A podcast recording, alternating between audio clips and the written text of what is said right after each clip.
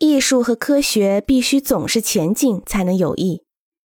前进是智力确认积极变化的唯一的方式。如果我们相信其他时代的建筑比今天的建筑要出众，我们可能是正确的。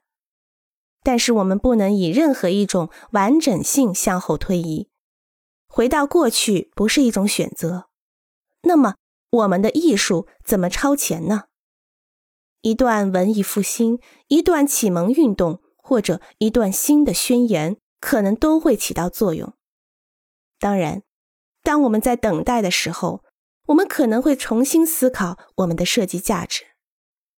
注重实力的奥尼尔·福特曾经问道：“什么时候某一学校的某一老师会知道他必须教授整个建筑学？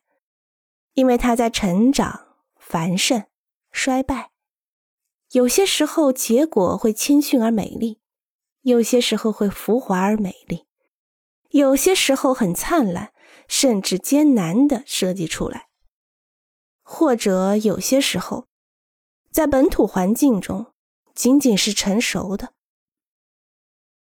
坐在我们曾经修建的圣米格尔的一座房子的藏书室中。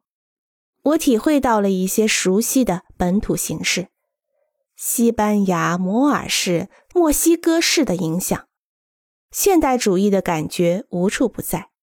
它看起来恰到好处。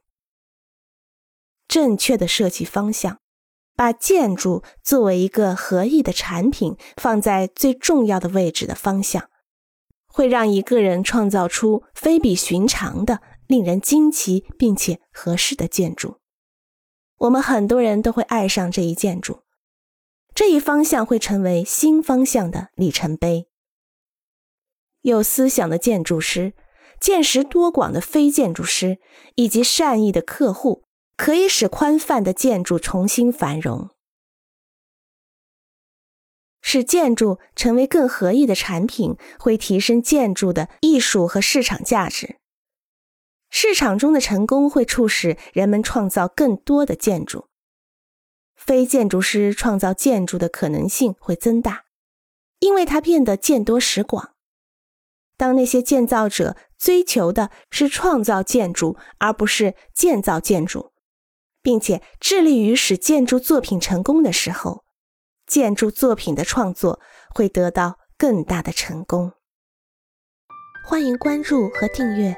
这样可以第一时间收听到最新的节目，也欢迎大家多多点赞，并在评论区留下你的看法。